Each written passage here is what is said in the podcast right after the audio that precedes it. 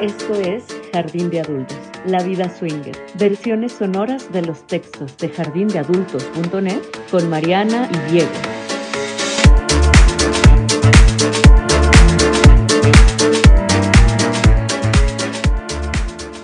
Entendiendo a los swingers. ¿Qué somos y con qué nos comemos?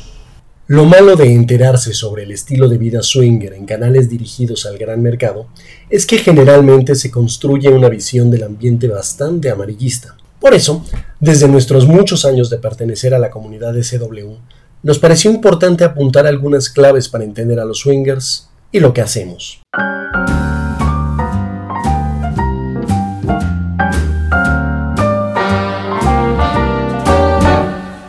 ¿Cómo entender a los swingers y a sus prácticas no monógamas?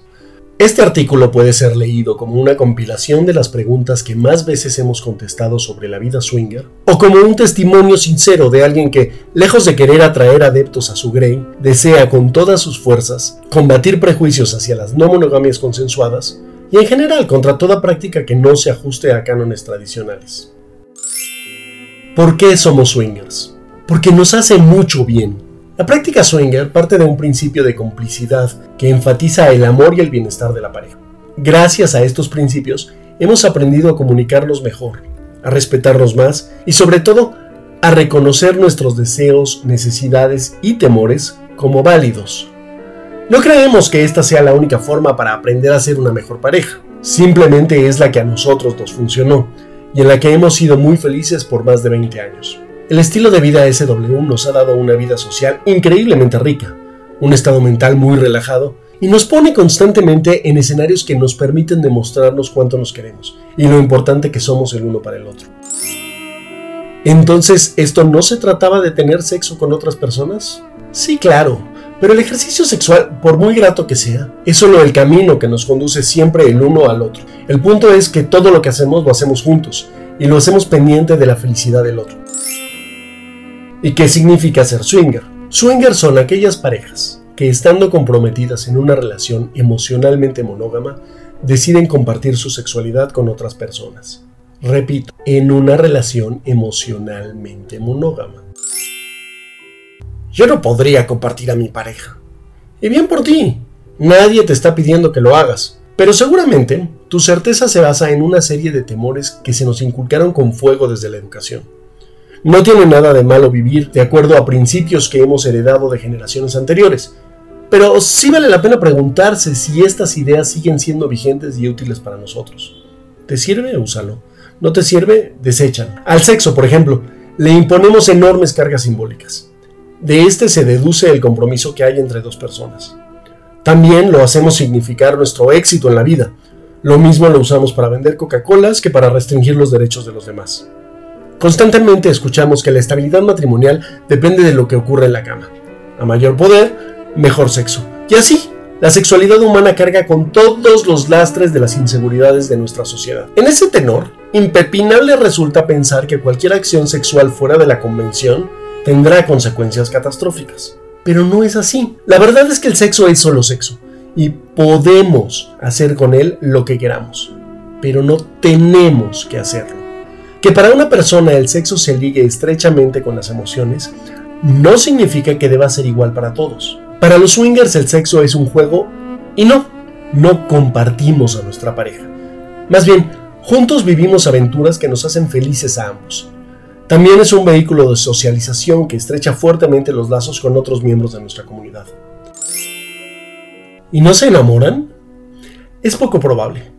Cuando la gente dice que se enamora, y alega sentir impulsos irrefrenables hacia esa sublime veinteañera que apenas parece tocar el piso por donde camina. Generalmente lo único que siente es el hambre curiosa de follar con ella. Sin embargo, como casi todo el mundo vive en el paradigma de la monogamia, y el sufriente sabe que ese deseo no es lícito, lo disfraza con algo noble e incontrolable, un poder superior. Afortunadamente para él, Hollywood se ha encargado de convencernos de que así es que el enamoramiento es una fuerza incontenible que todo lo avasalla. De esa manera, su rota promesa de fidelidad eterna queda justificada por la intervención de una fuerza sobrenatural y divina. Paparruchas. A menudo, dice mi tío Joaquín, los labios más urgentes no tienen prisa dos besos después. En el estilo de vida swinger, esos dos besos suelen llegar muy pronto. Y nadie, en su sano juicio al menos, distrae su amor genuino, ese que se gana a punta de cotidianidad, de intereses comunes, de domingos en casa de los suegros, de vacaciones o de enfermedades, por la premura de explorar una entrepierna, diferente, pero ya conocida. Sin embargo, es posible. Del ser humano se puede siempre esperar todo el tiempo todo. Tampoco es para rasgarse las vestiduras. La gente se enamora en los lugares más inocuos, en la fila del cajero o en la junta de padres de familia. Quizá en este caso la agravante es la autoflagelación narcisista. El yo la llevé, yo se lo pedí, nada de esto hubiera pasado si yo no hubiera andado ahí de morboso. Tampoco te azotes, José Luis. Tu mujer también te pudo haber dejado por tu mejor amigo o por tu hermana. Nos hacemos tontos, pero nadie nos cambia por otras personas. Nos dejan por nosotros mismos y por el tipo de relación que construimos o dejamos de construir. Así que no, swingar no es, como al cine le encanta afirmar, un tobogán directo al abandono. Es una práctica consensuada entre adultos, dueños de su propio cuerpo y de sus propias emociones, que tiene el potencial para ser más grande lo que hay en una relación de pareja lo bueno y lo malo. Te digan lo que te digan, nadie ha terminado nunca una relación de pareja por haber entrado al mundo swinger. La terminaron porque no se llevaban bien, porque no eran sinceros el uno con el otro, porque no se cuidaban entre sí, o porque José Luis insistía en dejar arriba la tapa del excusado. Terminaron porque su relación de pareja dejó de funcionar. El estilo de vida swinger solamente lo dejó en claro. Hmm, ¿Y los swingers no sienten celos? Los celos son un tema distinto para cada individuo y dependen de múltiples factores, pero el más importante es cultural. Nos enseñaron que quien no defiende lo propio es un imbécil. Y claro, nadie quiere ser un imbécil. Los celos nos ocurren cuando tenemos miedo de perder algo, cuando llega a nuestra mente imágenes de posibles acciones que ponen en juego el status quo. Si me descuido, me lo ganan. Como si las personas fueran sillas dispuestas para un juego infantil en una fiesta. Nuestros celos tienen mucho que ver con nuestro instinto, pero mucho más con nuestra cultura de la propiedad privada. Si me engaña, que no me entere, decían las abuelas, porque claro, en su mundo la fidelidad cargaba con el peso del matrimonio, y este con el peso del financiamiento y por lo tanto de la supervivencia. Si el señor engaña a la señora, ella, por dignidad, tendría que dejarlo. En aquella época, ¿de qué iba a vivir la doña si eso ocurre? Por eso nuestro latinoamericano país tiene esa larga tradición de ojos que no ven, Darse cuenta es un riesgo para la estabilidad. Y los humanos amamos nuestra estabilidad, por infernal que pueda resultar. Para las personas que están condicionadas por este sistema, lo de los ojos que sí ven es un despropósito. Si lo que yo quería era no enterarme y ahora me salen con que hay personas que disfrutan la autonomía sexual de su pareja, no, el acabose. Y de ahí el imperativo de proteger lo que es mío, no sea que públicamente quede yo como idiota o en el mejor de los eufemismos como inocente. Sin embargo, si hablamos de relaciones adultas entre iguales, donde lo que cada individuo aporta a la relación sirve para fortalecer la unión y no solamente para mantener a flote la estabilidad financiera o el buen parecer del vecindario, ¿qué más da si nos dejamos llevar por nuestros placeres y recordamos que lo que nos tiene juntos no es el tálamo nupcial, sino una historia de amor en común? A mí, mucho antes que celos, lo que me dan los encuentros swinger es una certeza enorme. Mariana puede estar con hombres mucho más atractivos, fuertes, exitosos y sobre todo simpáticos que yo. Y sin embargo, elige todos los días de su vida irse a dormir conmigo. Algo bueno le estaré ofreciendo, ¿no? ¿Y no te da miedo que le guste más el sexo con otro? No. Doy por descontado que muchos de sus encuentros sexuales con otros son más satisfactorios que algunos de los que tiene conmigo. La variedad y la novedad son factores protagónicos en este punto, pero el valor de mi relación de pareja no se guarda entre las sábanas. Le sugerimos leer nuestro artículo sobre la conversión para entender el tema. Y bueno, ¿cómo es una fiesta swinger?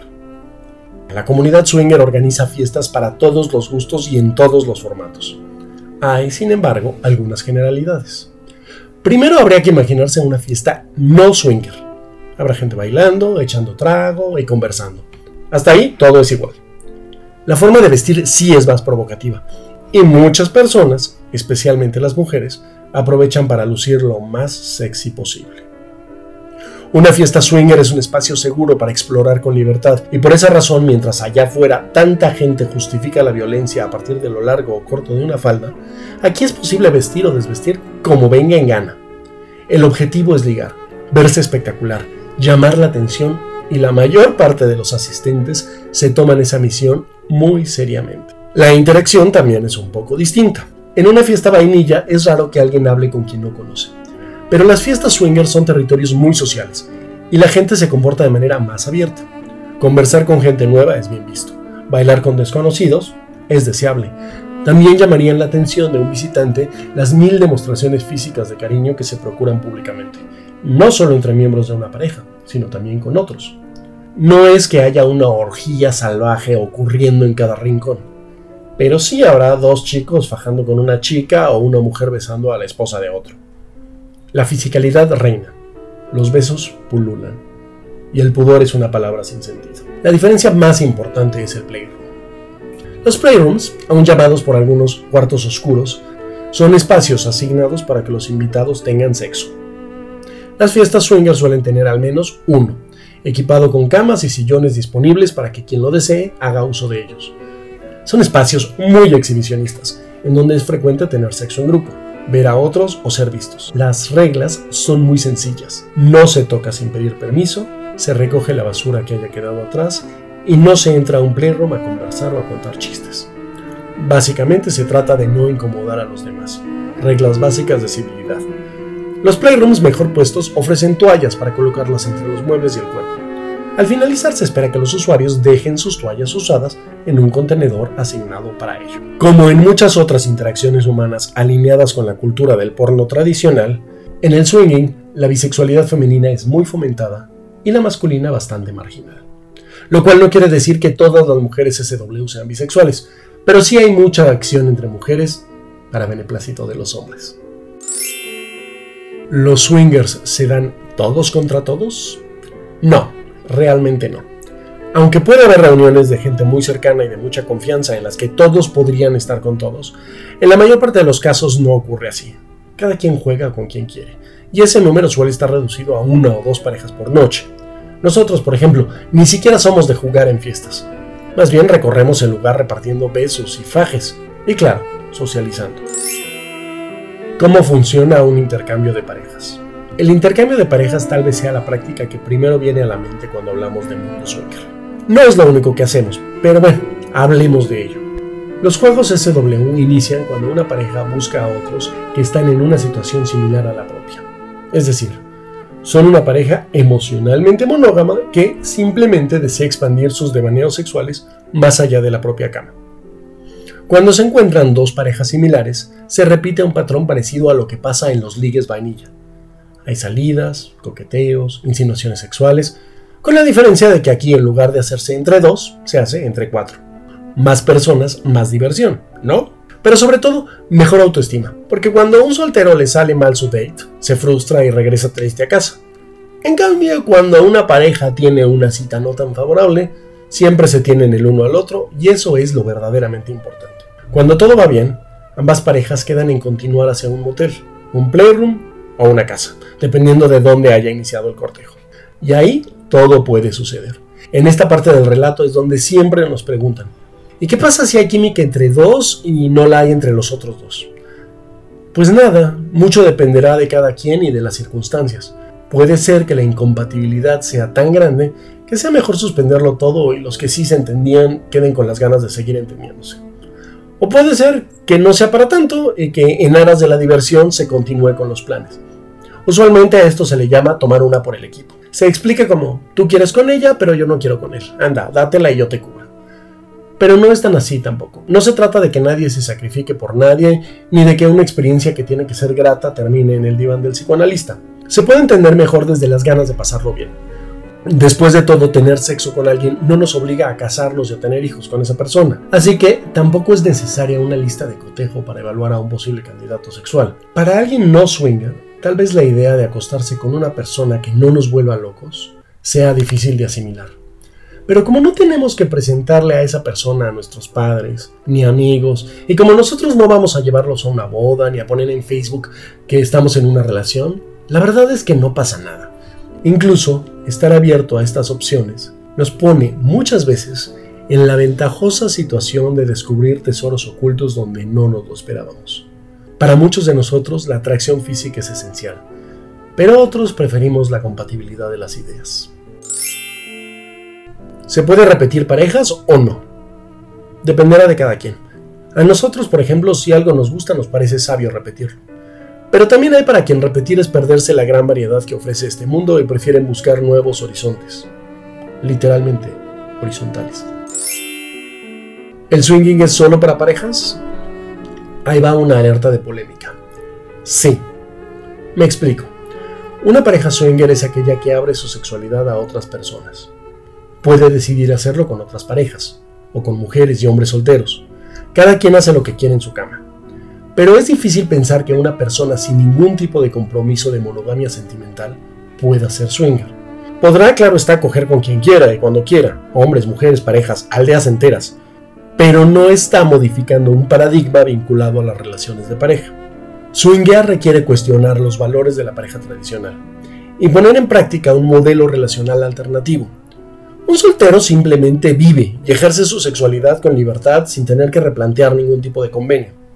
Hay otro artículo en el que hablamos más a profundidad del tema y por si lo quieren leer se encuentra en jardindeadultos.net. ¿Cómo saber en dónde hay clubes y fiestas swinger? Maravilloso es el reino del Internet. Hoy día existe todo tipo de información en línea. Hay redes sociales especializadas en el ambiente SW en donde se anuncian fiestas y clubes, y donde es posible encontrar a personas con intereses similares. También en Twitter hay una enorme comunidad SW en la que participan toda clase de perfiles. Cuidado, muchos de ellos no son genuinos, pero muchos otros sí. Solo hay que mantener un espíritu crítico durante la selección. Una simple búsqueda en Google les puede dar una buena idea de los clubes y organizadores que se encuentran cerca del lugar donde ustedes viven. Al menos en México hay swingers por todas partes. Aquí en Jardín de Adultos reseñamos y damos información sobre los sitios que visitamos e informamos sobre los eventos que nos llaman la atención. Por eso es útil venir a visitar nuestro blog con alguna frecuencia. ¿El estilo de vida swinger es peligroso? Relativamente no. Consideremos los riesgos propios de salir de noche y de encontrarnos con personas a las que no conocemos. Pero seguir simples reglas básicas de seguridad disminuye mucho el peligro. Por otro lado, los lugares en los que nos reunimos los swingers suelen ser sitios más seguros que sus equivalentes en el mundo vainilla. A nuestros clubes, por ejemplo, no llegan grupos de amigos tratando de probar su masculinidad entre pares. En estos lugares los visitantes son parejas, que lo que menos quieren es meterse en problemas porque están al pendiente de la seguridad de una persona a la que aman. Son sitios en donde el ejercicio de la libertad permite una estructura de control mucho más evidente, porque las segundas intenciones no tienen demasiado sentido. Todos venimos más o menos a lo mismo. ¿Es caro participar en el mundo swinger? Relativamente, sí. El swinging es un estado permanente de ligue. Generalmente estamos tratando de mostrar nuestro mejor lado, y eso requiere atención y presupuesto especial. Además, puesto que somos un sector formado por parejas, estamos constantemente moviéndonos entre dos mundos y sus respectivos gastos. Por un lado, vivimos el matrimonio con renta, colegiaturas y demás requisitos de la vida adulta. Y por el otro, disfrutamos de la vida desparpajada de los solteros, entre fiestas, moteles, viajes, clubes y citas. En términos financieros, es lo peor de dos mundos. También tenemos que tomar en cuenta que el mercado swinger es proporcionalmente reducido, lo cual quiere decir que cualquier empresa que dependa de este mercado necesariamente tendrá que elevar sus costos considerablemente. Un cover en un antro de moda costará cerca de 300 pesos mexicanos y un cover en un club swinger puede costar 1500. Si se trata de un evento especial, los precios incluso se elevan mucho más. Sin embargo, al menos en la Ciudad de México hay toda clase de circuitos ajustados a toda clase de presupuestos. Así que tampoco es para espantarse. Solo hay que ubicar el tipo de lugares en los que estamos más dispuestos a gastar nuestro duramente ganado dinerito. ¿Hay algo que no les guste del ambiente swinger? El mundo swinger no puede abstraerse de la sociedad en la que está inmerso. Tristemente vivimos en una sociedad muy llena de vicios y prejuicios que, aunque en menor medida, se filtran también en nuestra comunidad. Hemos dicho antes que dentro de los modelos relacionales alternativos, el nuestro es el más conservador. Somos un grupo bastante heteronormado y motivado por valores cercanos a los conceptos más patriarcales de familia y de sociedad. Esto resulta en que seguimos replicando conductas que contrastan mucho con las banderas de libertad, equidad y tolerancia. Tendemos algunas veces hacia la misoginia, la homofobia, el racismo y el clasismo. Sin embargo, vamos cambiando paulatinamente. Swingers jóvenes entran en el ambiente con definiciones diferentes y educan a las generaciones más tradicionales. El mundo se modifica y nosotros también, incluso a un ritmo un poco más acelerado. Así que lo que no nos gusta del ambiente es lo mismo que no nos gusta del mundo exterior.